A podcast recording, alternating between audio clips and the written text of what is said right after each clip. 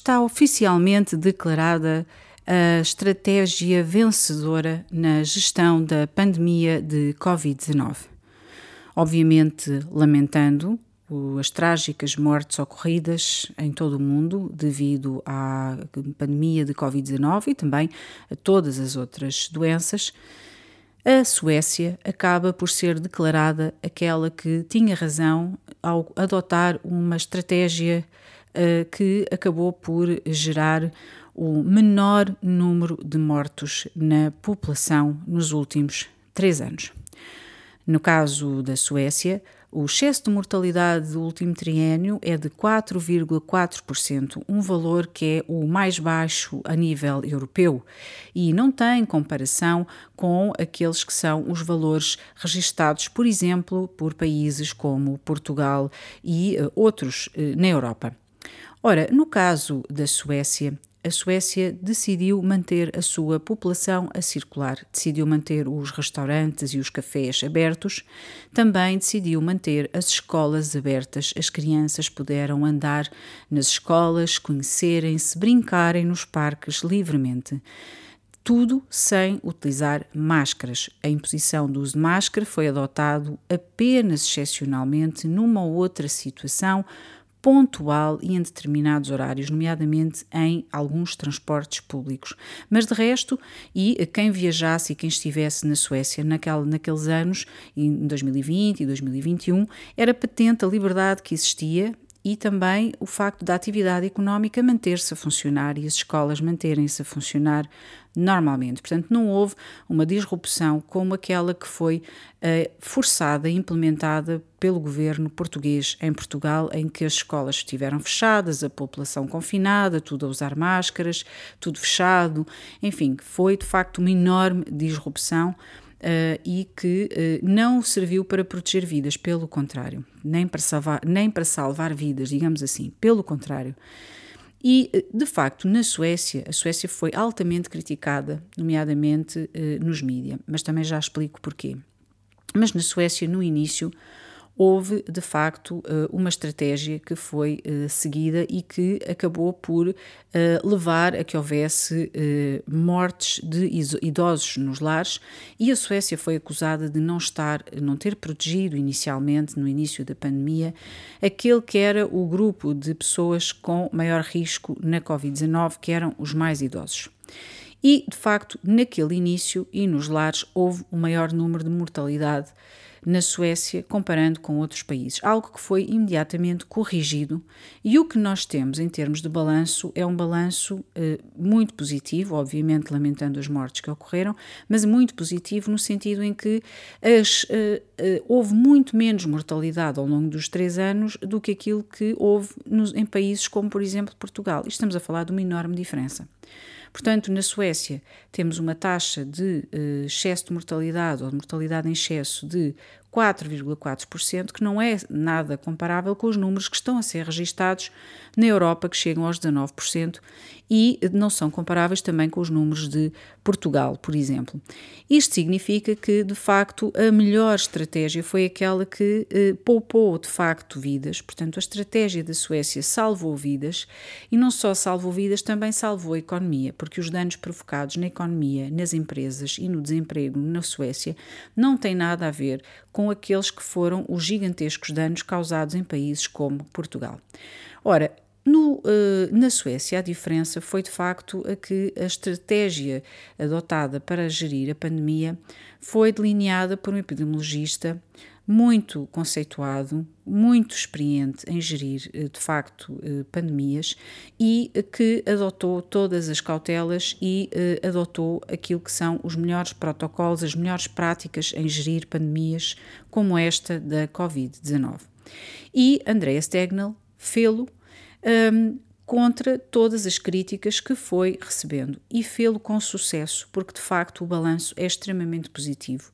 Corrigindo os erros e as falhas que inicialmente foram cometidas, compensou, já que, no geral, houve muito menos suecos a morrer durante os últimos três anos do que o que aconteceu em Portugal. E em Portugal estamos a ter excesso de mortalidade recorde, com milhares de portugueses a morrer todos os meses. E, portanto, está declarada a vitória, se é que se pode declarar vitória de facto quando há uma pandemia em que de facto há mortes e uh, pessoas que ficam também uh, doentes e, portanto, quando se diz aqui vitória, é uma vitória naturalmente dentro daquilo que é possível dizer-se numa pandemia. Em todo o caso, vale a pena também referir aqui que, apesar da Suécia de facto ter sido declarada eh, vitoriosa nesta gestão da pandemia, é curioso ver que na imprensa há um silêncio total. A imprensa que sempre atacou a Suécia agora tem estado caladinha, já o ano passado esteve caladinha e não menciona a Suécia. E quando menciona, é para dizer mal ou para usar, uh, referir, referir dados que estão manipulados, dados parciais, dados mal estruturados e que, portanto, tentam pintar uma, um retrato que não é real daquilo que é a Suécia. Mas é normal que isto aconteça, por dois motivos. Primeiro, porque a imprensa, em geral, apoiou os governos e transformou-se em departamento estatal em vez, de, em vez de fazerem o seu trabalho de jornalismo e de serem órgãos de comunicação social normais. Portanto, tornaram-se aliados dos governos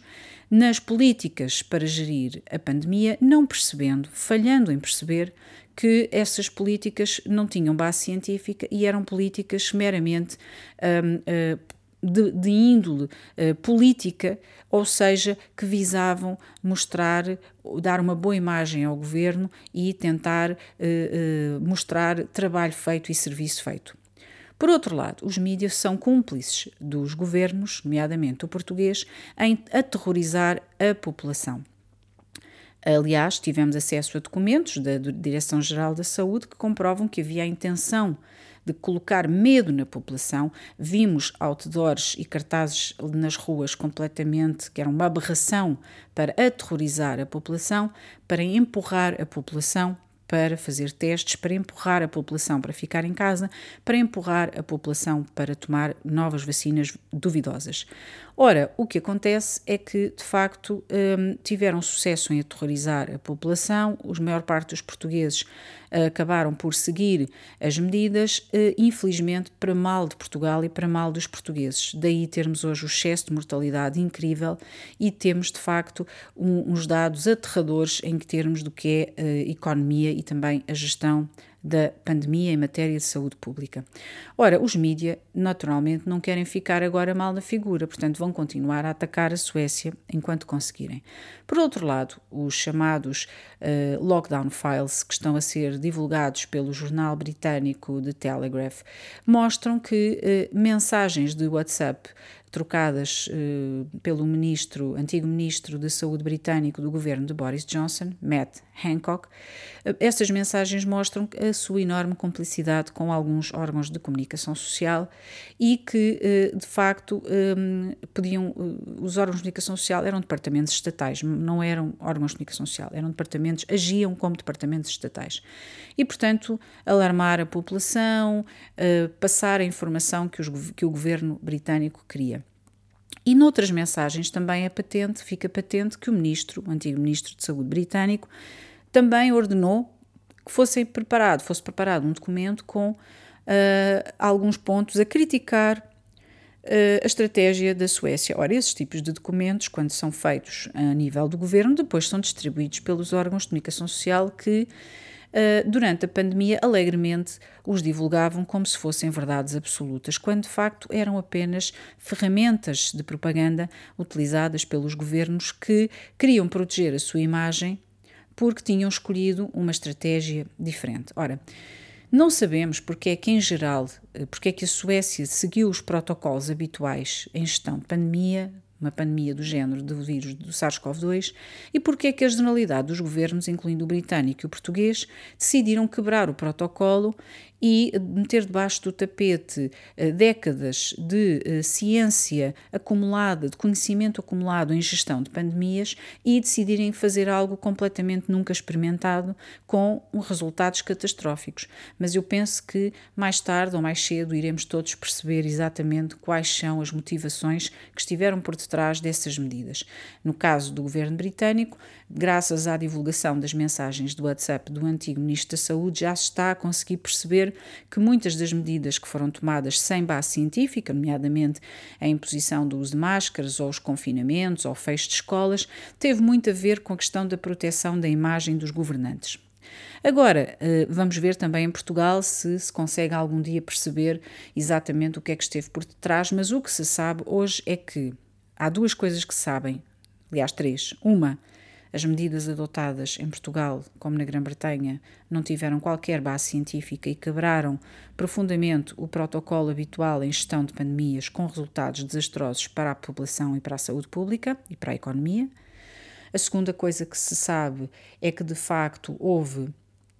uma, um sucesso naquilo que foi a estratégia adotada pela Suécia, que apesar de ter sido tão criticada, tem hoje um registro em termos do último triênio, uma mortalidade em excesso residual comparando com a dos outros países, e portanto é o país da Europa com menos mortalidade em excesso. E, por outro lado, o terceiro ponto que sabemos é que a imprensa esteve sempre aliada de governos e continua a ser uma aliada comportar-se como um departamento estatal, já que não menciona este facto, não menciona a estratégia da Suécia e continua a usar dados falsos, dados parciais, dados manipulados para denegrir a imagem da, daquilo que foi a bem-sucedida estratégia implementada por Andreas Tegnell na Suécia. Dito isto, Vamos aguardar para ver se de facto algum dia surge aqui algum, algum órgão de comunicação social eh, mainstream que decida começar a contar a verdade à população, decida assumir que errou. Eh, vamos ver quem vai ser o primeiro órgão de comunicação social em Portugal a deixar de ser um aliado, eh, um, departamento estatal no que toca à questão da saúde pública. Era bom que isso acontecesse antes que uh, surjam complicações, e relembro que está a ser discutido um, um perigosíssimo novo tratado da Organização Mundial de Saúde. Uh, portanto, era bom que isso acontecesse, mas não vamos ter, não vamos colocar aí muitas fichas nessas expectativas, porque de facto o histórico não, não indica que isso vá acontecer. Pelo contrário, ainda vemos que se mantém uh, muita, uh, muita dessa aliança que foi construída entre a imprensa e governos uh, durante a pandemia, ainda se mantém, ainda está sólida e, portanto, não será desfeita uh, tão cedo. Mas, em todo o caso, vale a pena sublinhar os, de facto, esta constatação de que valeu a pena à Suécia e os suecos tiveram sorte, foram beneficiados e bafejados pela sorte tiveram a benção de ter ao leme da sua gestão de crise e da pandemia alguém com bom senso, que seguiu a ciência, alguém com cabeça, que poupou a população e que evitou mortes desnecessárias. Pena que em Portugal não tivesse acontecido o mesmo. Obrigada por ter estado aí. Volto amanhã para mais um Caramba Galamba.